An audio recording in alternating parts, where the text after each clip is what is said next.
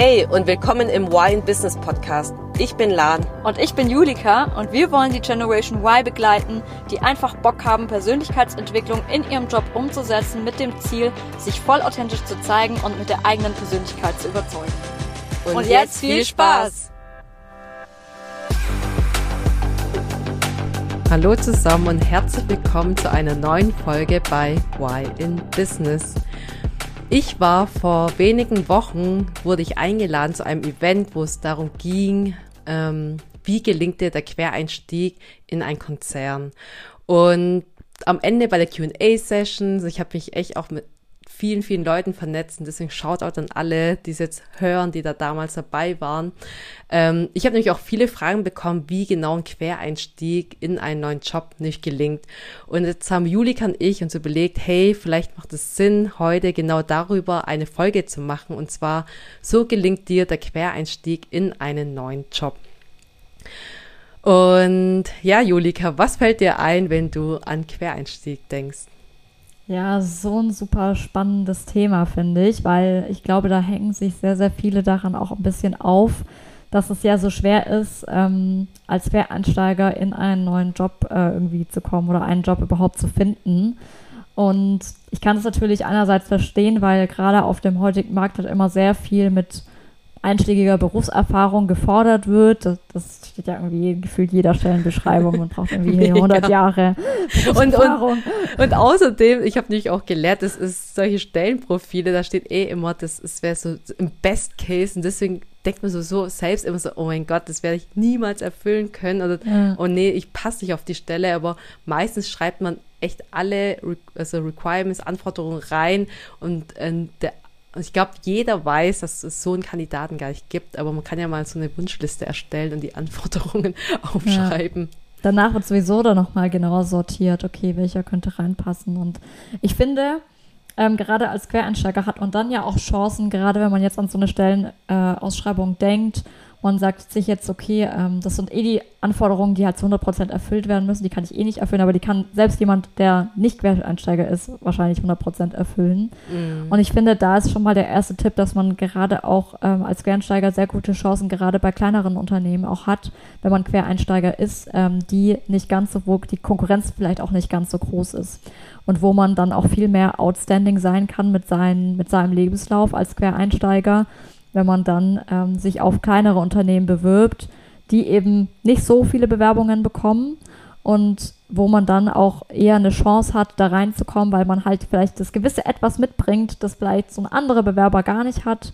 Und keine Ahnung, wenn es jetzt ein sehr kleines Unternehmen ist, das jetzt nur bis zu 50 Mitarbeitern hat oder 100, dann bewerben sich da auch gar nicht so viele und da müssen die eh, ähm, ja, sind, können die nicht so selektiv sein, wie sie vielleicht gerne sein würden.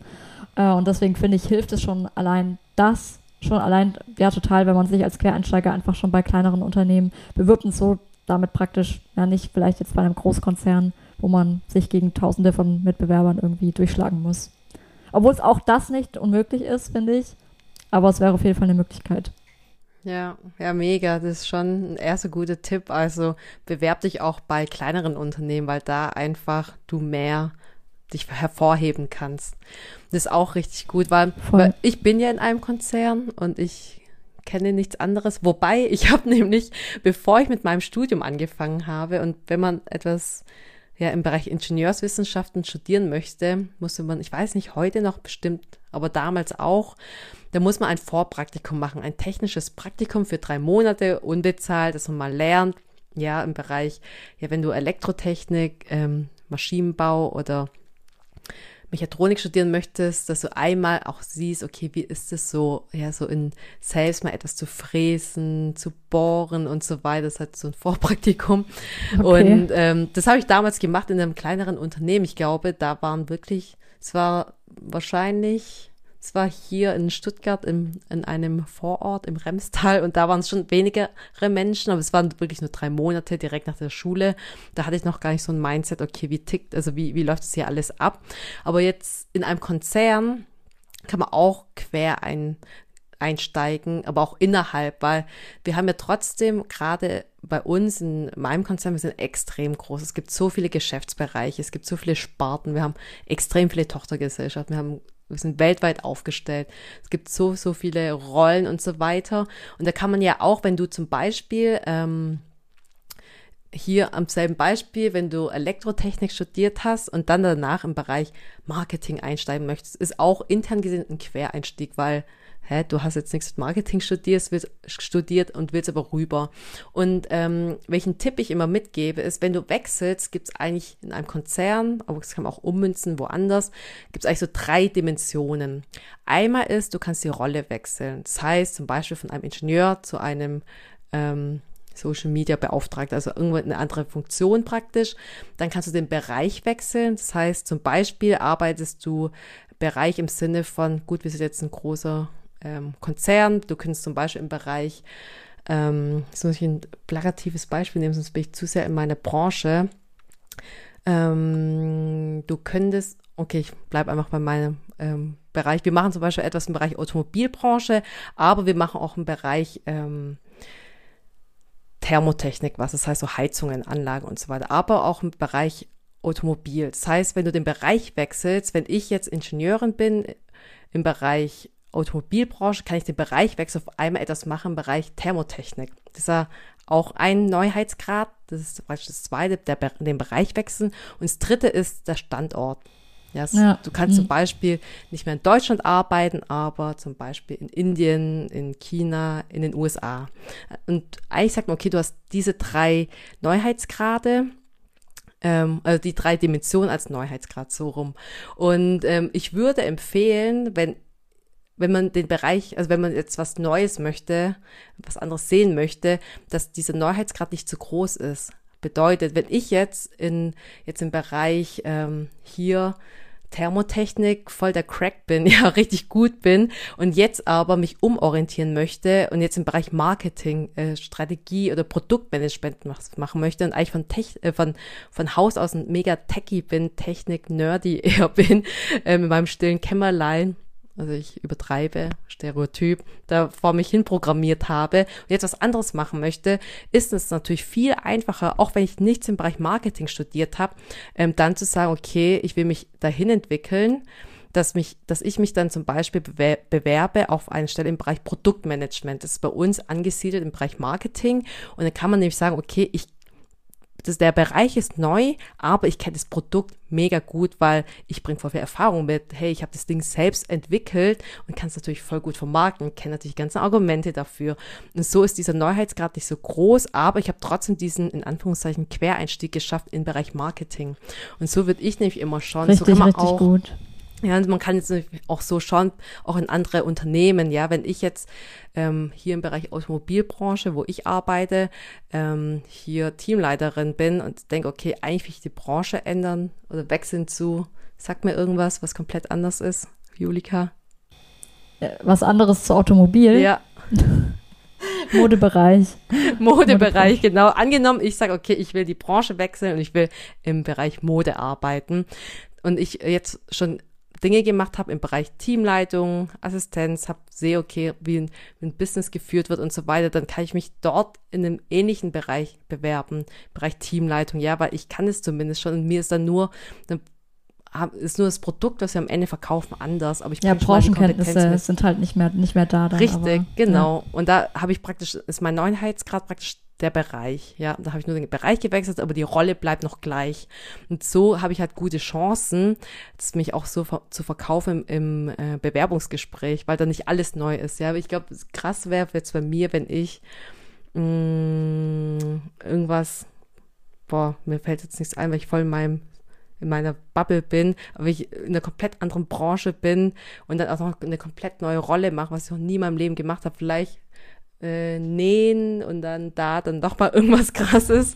Ähm, ja, oder du wärst jetzt irgendwie Tierärztin in so einer Krankenhauspraxis ja, oder so. Danke fürs Beispiel. Ja, Tierärztin, wenn ich mich darauf bewerben würde, würde, glaube gar nicht gehen.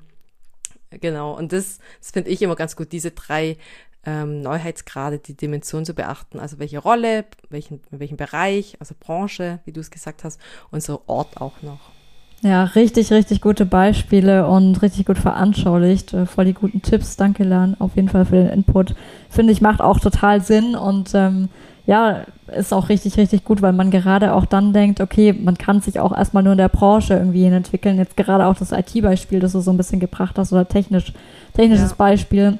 Ja, man kann ja auch erstmal, wenn man, keine Ahnung, ITler ist, erstmal in die IT-Branche gehen und da zwar noch in irgendwie, ja, also gut, wenn man ITler ist, ist man eh schon in der IT-Branche normal, normalerweise, aber zum Beispiel halt in einem IT-Unternehmen nur da halt dann die Rolle zu wechseln, aber dann trotzdem zu sagen, so wie du gesagt hast, ja, ich kenne halt die Branche ziemlich gut und mhm. kann mich mhm. dann in den Rest der Aufgaben ziemlich gut einarbeiten. Das finde ich einen super, super guten Tipp. Weil so ist es dann ja für dich, ähm, so ich das jetzt auch verstanden habe, eher so was Langfristiges, sodass man das so Step by Step auch macht. Dass es nicht so ein harter Cut auch ist. Das heißt, gar nicht den Anspruch zu haben, wenn man jetzt quer einsteigen möchte irgendwo, dass jetzt sofort komplett alles geändert sein muss, die Rolle, die Branche und alles drum und dran, sondern dass man das erstmal so sehr strategisch auch angeht.